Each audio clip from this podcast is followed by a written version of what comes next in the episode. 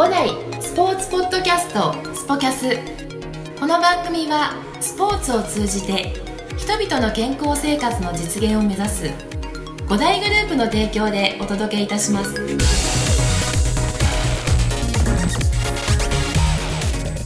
皆さんいつもありがとうございます。五代博楽支配人の石崎裕太と申します。この番組はスポーツを中心とした情報を5代から幅広く発信していきたいと思い立ち上げました。それにはまず5代をより知っていただくために5代のスタッフを中心に改めてご紹介をしていきたいと思っております。私がインタビュアーとなってコーチフロントスタッフがどんな人物なのかいろいろと掘り下げていきたいと思いますのでぜひ聞いてください。それでは。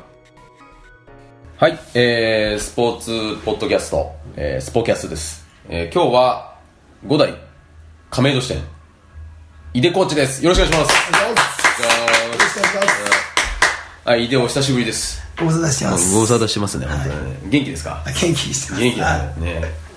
もう井出は元気ね。元気があれば何でもできるそうですね。そういうタイプです。そういうタイプ。い。やなんか井出コーチとなんかこんな感じで、えーお話をするっていうのはまだ久しぶりで、はい。えー今はどうですか？あの亀戸支店でもう3年目になるのかな？そうですね。うんもう絶好調です。絶好調ではねあのーもうおかげさまでね、はい本当に亀戸の地域にも愛され、えー、江東区江江東区と墨田区。墨田区のねは境え境目にい。はい。あってね目の前はねあの大あの某大手企業がいっぱいあってね 人通りたくさんあってね,、ね恵まれてます。恵まれた環境で、えーまあでもあのー今日は、えーまあ、事前にね先ほどお伝えしましたけど、えーポッドキャストっていう、はい。えーまさっき知りました。えーさっきはい。えー大体みんなそうです、うん。まああのそういうものがあって、まあ、これからそういった音声で井出コーチのねえー大切なお客様に井出コーチのことをもっと知っていただこうとじゃない、はい。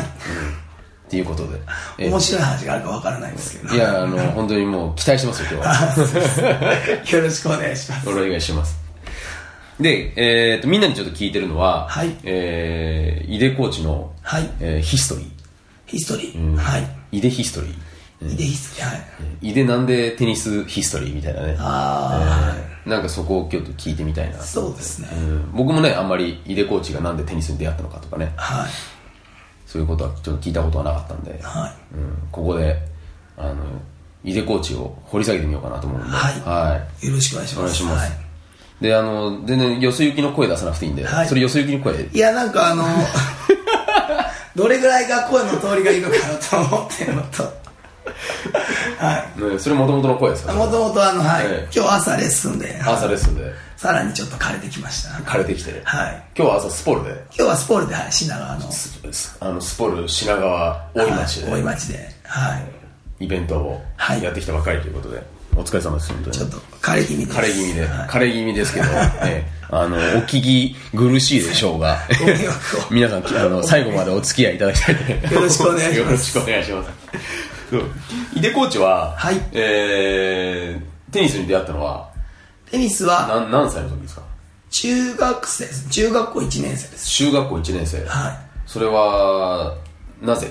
それは、えっと、いろんなことがあって、えっと、習い事を子供の小学生の時はサッカーとか野球とか習いたかったし、中学に入ったら部活やりたかったんですけど、ん。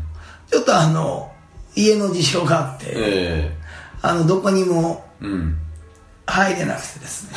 入れなかった家の事情が。家のじ、あの、うん。なるほどなるほど。やったいろいろあったいろいろあって、で、ええ。テニスは週1回習うだけでできるんじゃないですか、部活は毎日夜参加しないといけないしああなるほどね。土日は試合があるしうんテニススクールの週1回のレッスンだったらやってもいいっていう話にうんうんなって、うんうんうんうん。伊東洋華堂の厚木の上でやったんですけど厚木の上で。厚木で、はい。厚木。はい、海老名が実家で、あ海老名出身。はい、で生き物係です。生き物係。生き物係ってあの今今ちょっとあの歌手です。いやわかる。わかる。いやそれはわかるけど。はい、なんでもあないです。お同じあ出身地なの。出身地です、えはい、であそうそこで週1回ーうん。テニスを習っていて、うんうん。で、まあ、楽しくなって、うん。そこにいるコーチも面白くてうん。でそのコーチがあの転勤になってうん辞める時にテニスコーチとして会おうって言われたんですね。将来。えそのコーチ。コーチに？はテニスコーチとして会おう。い将来的に。将来的に。はえあのそのお世話になったコーチが？い、お世話になったコーチが、はい。え何を思ったかうんわからないんですけど、うん。であテニスコーチになるんだなって思ったのが中学校2年とか 3, 年とかですね。早いね。早いですもうそこで決めてたの？そこでなんかそれ決まった。すごいね。何を思ったのかわかんないですけどね、はえー、そのコーチにテニスコーチとして会おう。い、は何それ？すごいフレーズだね。い、そうなんですけど、噂だとその人そのうち保険屋さんになったらしくて テニスコーコーチしてねえじゃんコーチしてないんだ。はいでもそれ以降会えてないんですけど、はい、会えてない。会えてない。会えてないです。でもその時の言葉が自分の中に残ってて。その残っていうかなんかテニスコーチになるってなりましたね。なっちゃったんだなっちゃいましたいねやーそれす責任取ってほしいね。まああの そうですね。それ言われなかったら、うん何もはああそうなんだ。そうですね。サッカー選手とか野球選手とか、なりたいと思うじゃないですか、で思いながらそこでテニスコーチってなったのが中3ぐらいですかね。中3ぐらい。で中は中3とか、へはいー。えじゃあもうその時から結構もう明確に決まっていた。明確テニスコーチになることだけですけど。テニスになるっていうことはもう決めてた。ことだけは明確でした決ねめていたんだ。はそれすごいね中3の時にね。じゃあある意味、は井出コーチって、はい。あの何？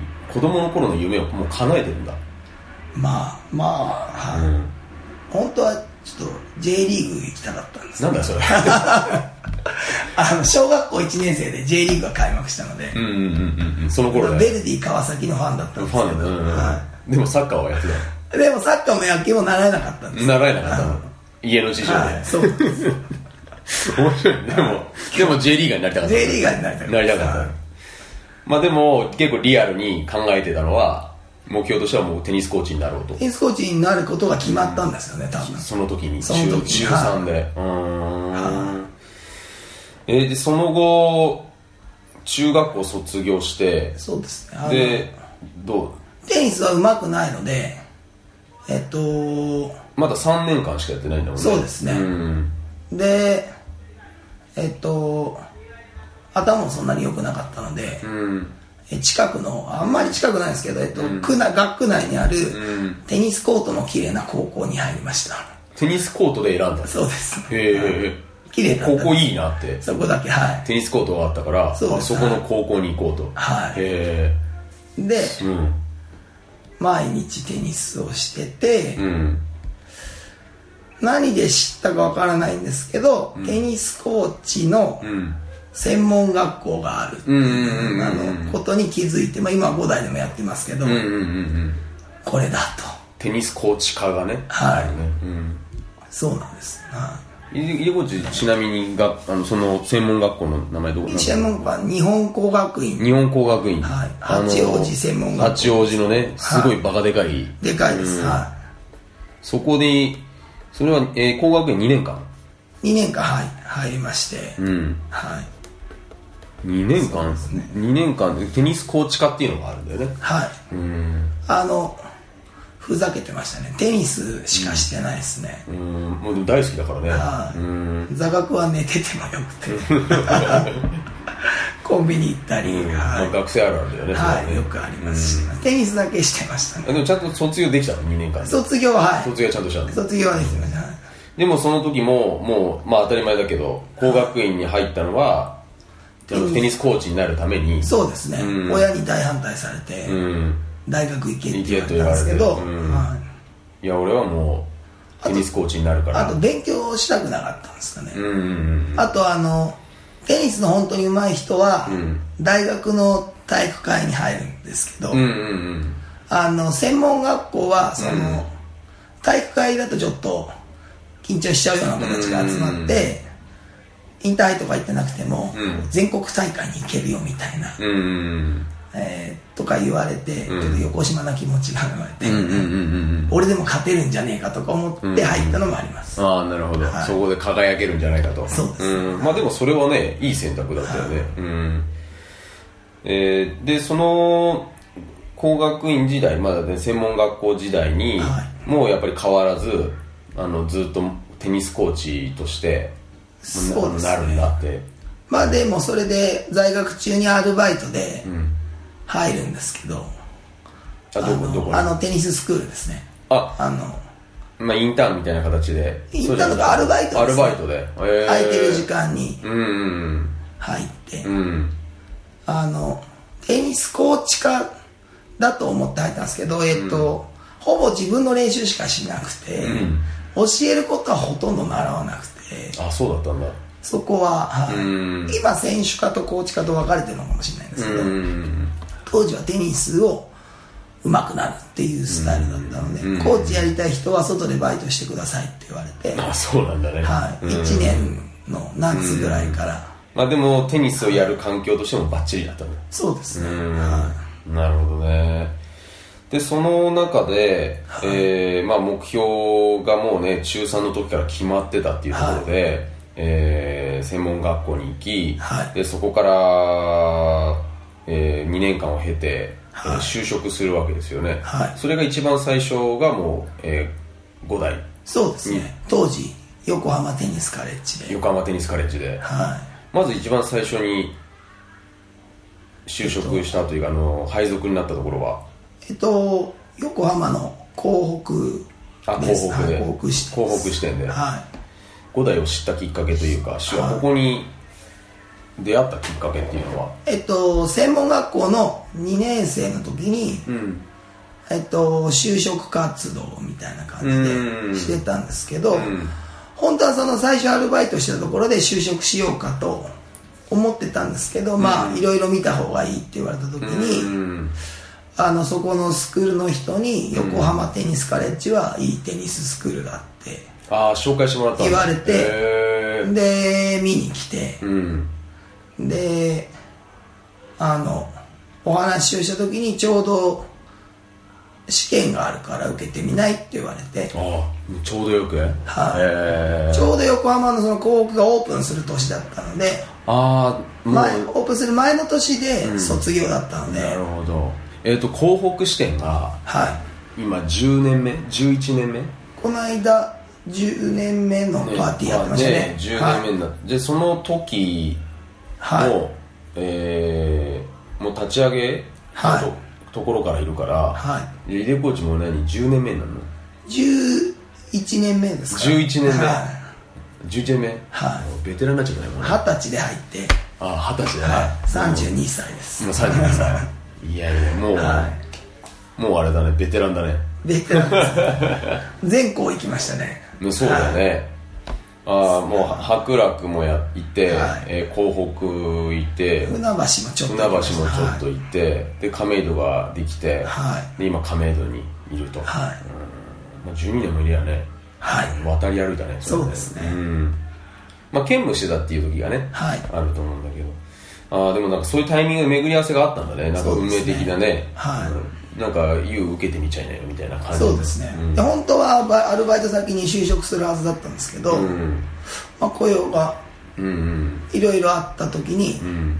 まあ、でもそこのねアルバイト先の人がここを進めてくれたっていうのはねそうですね。何か、ね、そこもあの何かねすごい考えてくれてたんだろうねその方もね。うーん。なるほどで今今12年間っていう、はい。えーキャリアをあってキャリアがねあの積んできて、はい。でまあ井出コーチの,、まあはい。そのレッスンっていうものでもの中で大事にしていることとかこういう、あのレッスンがしたいっていうところっていうのはまあいろいろとねそのキャリアを積んでいく中でいろいろとかあの感じ方が変わってきたりとか、うん、考えてるものとかっていうのが変わってきてると思うんだけど井出コーチが一番なんか大事にしてるところってどんなことなの？そうですね。うん。大事にしてるとこはううんんなんかあのよくあのレッスンしてる時にその人の手を持ったりうん。あの体の動きを一緒にやってみたりうん。するんですけど、うん。なんか上手いからコーチはできるんだよって思われないように自分が伝えられることっていうのは何だろうなっていうふうに思ってますね。なんか僕が、あの始めたのが遅いので、こうだよやってみなって言われて、うん。できないことがもう死ぬほど多くて。う、んん。でそれにはどうやって考えたらできるかなとかうん。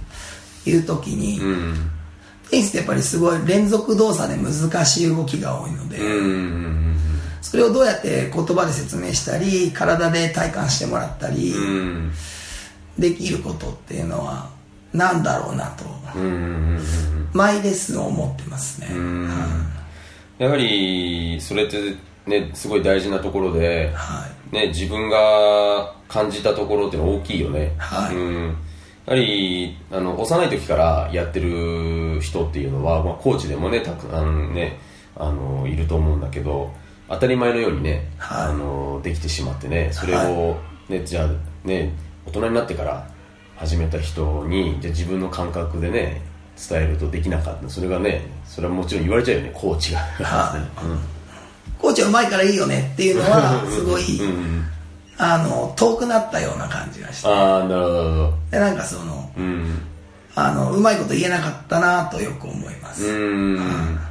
でやっぱその人が本当に納得いくようなあこそうですね、うん。で手取り足取りね、はあの使いながら伝えていくっていうことを非常に大事にしてるんで。す、そうですね、うん。はまあ、でもそれはすごいいいことだよね。特にね、あの経験者の方はね分かって結構勘のいい方とか、はい。運動神経がねあのいいんですっていう人はね結構すんなり分かったりねしたりするんだけれど本当にね運動してしたことがないという方とかやっぱそういう人にはねあの井出コーチが大事にしてるところっていうのは大きいよね、はい。うん。あの亀戸うん。のチラシでうん。上達しなかったらコーチのせいっていうのがあるんですけど、うんよく肝に銘じております。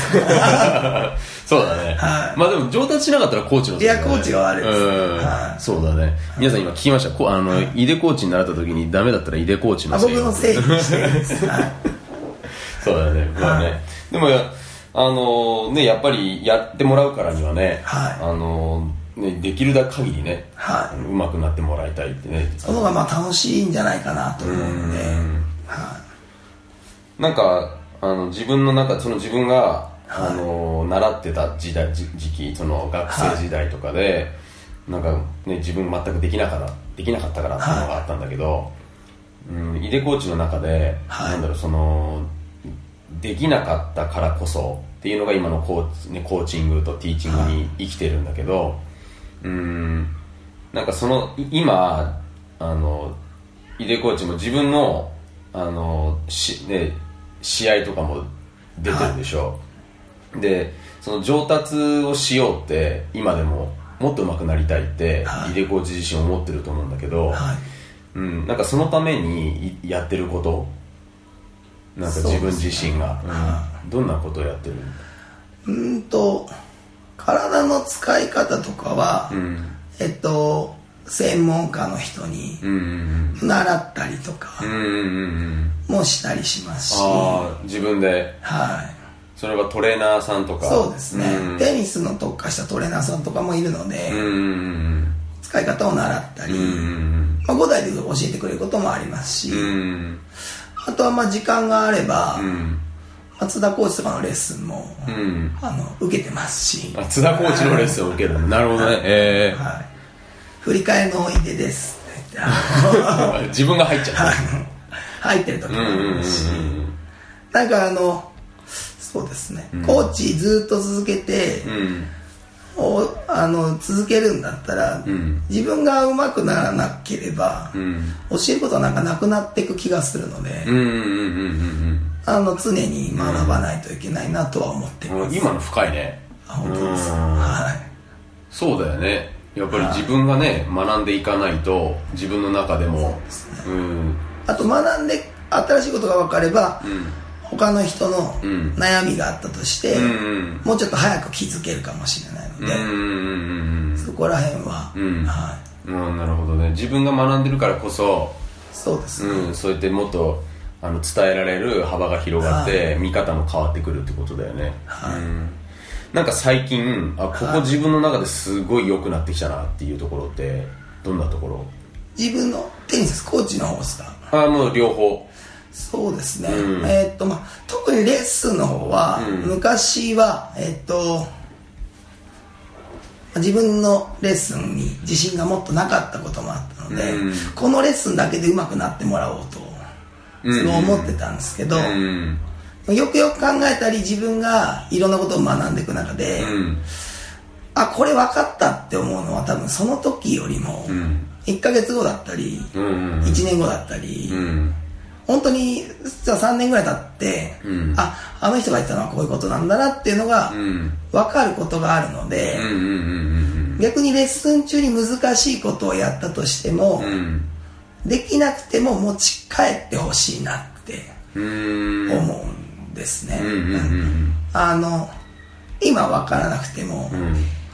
こういう考え方ができれば上手くなるかもしれないっていう、うんそこにあのお客様がお金を払ってくれる価値があるんじゃないかなとあ思って、ーなるほど。うん。練習してうん。できるだけだったら、うん来なくてもできるので、うん。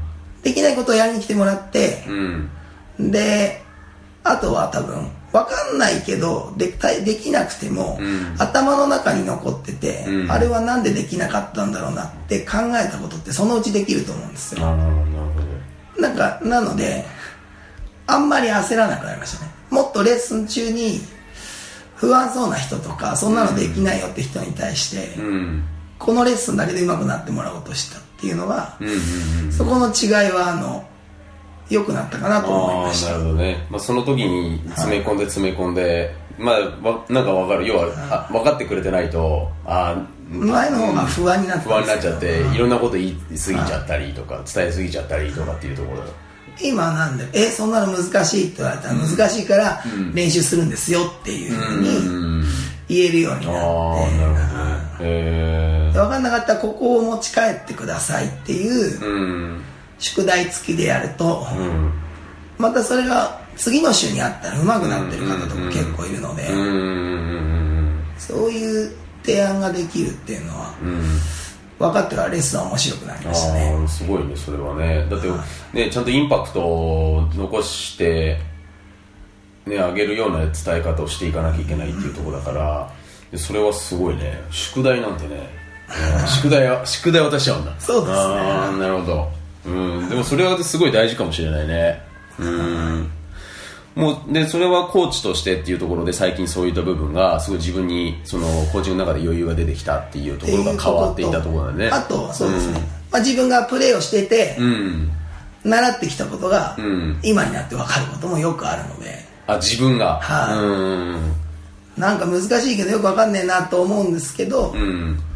あの頭にだけ残してうん帰ったことをん。後で練習して、うん。そしたらできたりとか、うんうん何年後かにできたりとかもあるので、うんうんうんうん。はうんなんかやっぱり井出コーチのその今までの、えーテニスとの関わりの中で、えー自分が、えーね、つ不器用だったからっていうか、はねできなかったことの方が多かったんだよね。いそうですね、うん。はい。でそれが今のあの井出コーチの考え方の基本になってるんだよね。そうですね。自分のテニスに関しても、あのね、ティーチングに関しても。そうん。そうだよね。なんかあのできない時できなかった時の気持ちとかっていうのはなかなかなんだろう、ね、ずっと長くやってるとはい。忘れちゃったりするんだよね、そうですね、うん。はそうほらドロップショットとかさ、はい。うん、綺麗にさ、えーどうやったらう、ね、打てるのかって言ったらちょっとした感覚とかタッチセンスだったりっていうのはねいややっぱりねプロでもいるじゃない。やっぱりプロの中でもやっぱフェデラーとかはねあのやっぱ他の選手とちょっと違った感覚を持ってたりとか、うん。まあ、あのフェデラーに聞いたことはないけど、ね、どうやってドロップショット打ってるのって言ったら、ね、もしかしたらね感覚的なね多分ふわっとふわっと。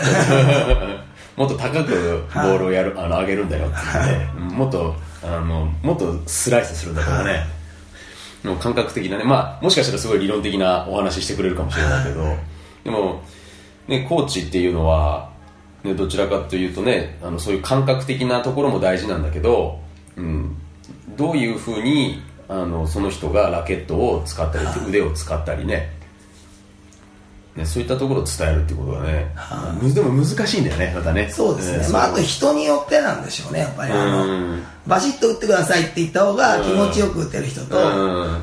打つためにここを意識してくださいって言った方がうん。いける人と、結構そういうところって、はあのレッスン中に例えば、まあ、ずっとね毎週毎週ねお会いする方はだんだん分かってくるところがあると思うんだけど初見であのねまあ例えばですね初めましてでレッスンに来てくれた方とかっていう時にやっぱりいろいろとあの見極めるところがあると思うんだけど、はなんかそういうところっていあのどうなの？やっぱりその時にどういう感じの人なのか何が刺さるのかなとかっていうところで結構考えたりするの？そこは見たり、あと最初はえーっと何ですか？断定しないですね。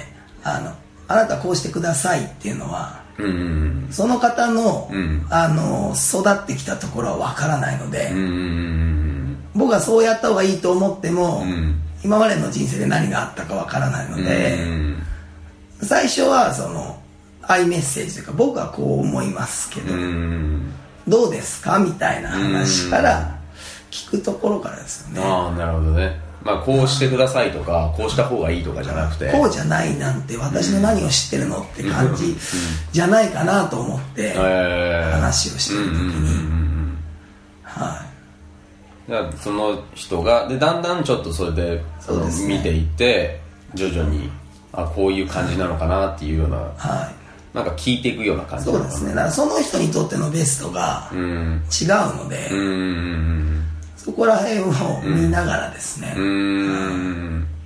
なんかどうなのぜ全然あの分かんなかったなってあの例えばレッスンで80分かはい。90分間っていう形でやってて、ああちょっとつかめなかったなっていう時ってある？あのはい。あの全然いつでもありまいす今日もうまく伝わらなかったなっていう時は結構あるんですけど、ん。まあ、覚えといて、うん。あのそのことはあの次の週とかに聞いたり、うん。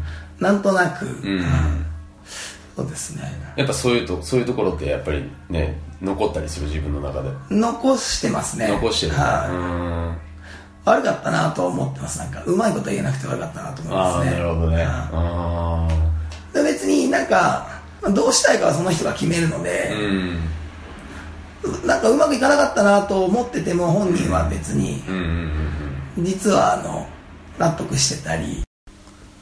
コーチ像じ井出コーチが、えー求めている。これからどういうもっとさらにこういうコーチになっていきたい。っていうところの理想像というかあの自分がも目指しているところ、っていうのはどういうところまああの14人最大で見るのでうん。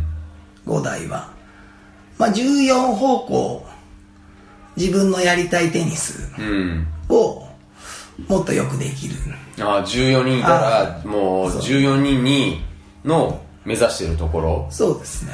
とかをちゃんと見れる。あの把握して見れると、うん強くなりたい人には強く、どこまでも強くなれるよって教えたいし、気持ちよく打ちたい人はどこまでも気持ちよく打てるようにうん教えたいし、うんそこら辺のうん。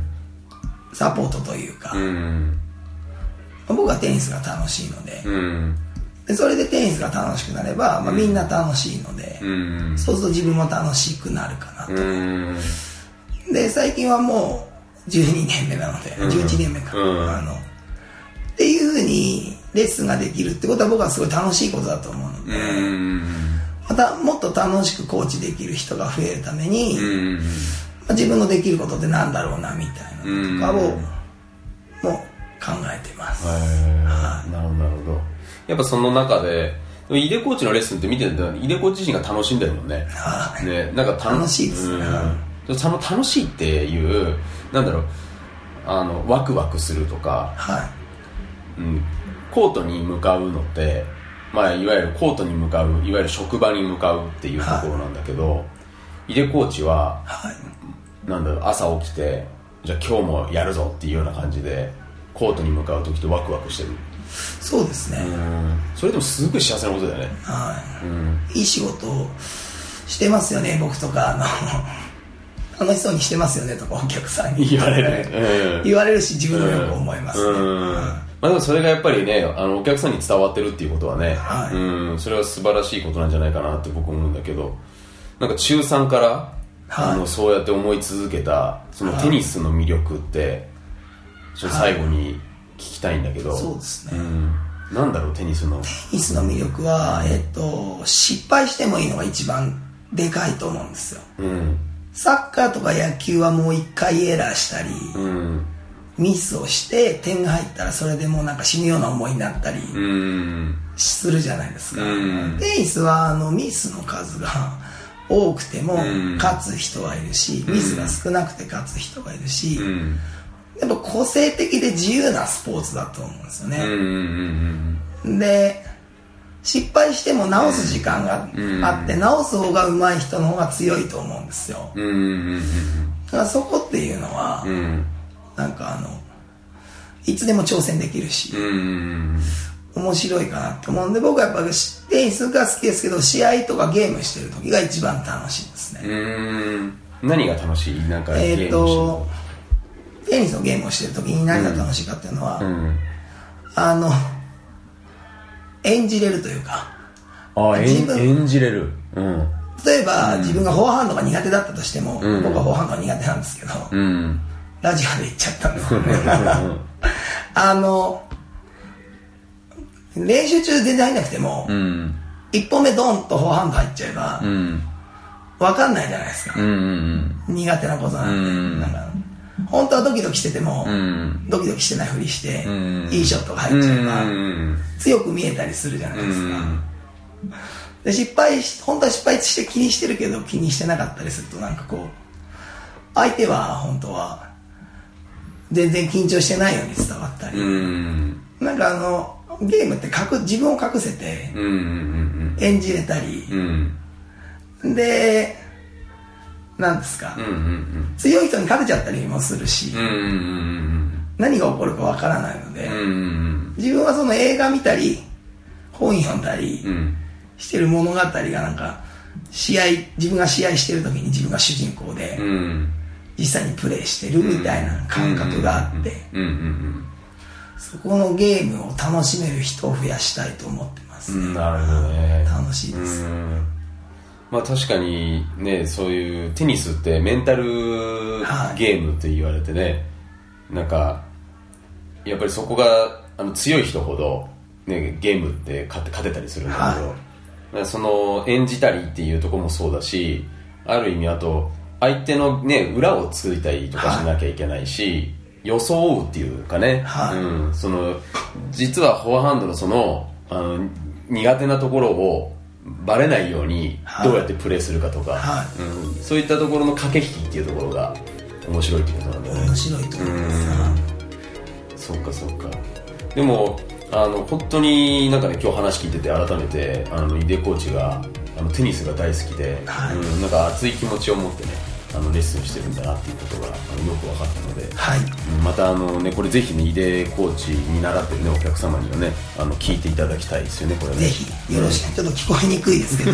声が。声は聞こえいやこれはにくいですけど特徴でしょ井出コーチがね。うん。よろしくはい、でまあ、えー、とまたね改めてあの機会がねあると思うんで、えーまあ、第1回目ですからねこれはね、はい。えーまた引き続き、ま井出コーチとねお話はねこれからもねぜひあのしていきたいと思いますのでまた、えー、楽しみにしていただければと思いますので。よろしくお願いします、はい、受験ありがとうございました。ありがとうございました、はい、ありがとうございます。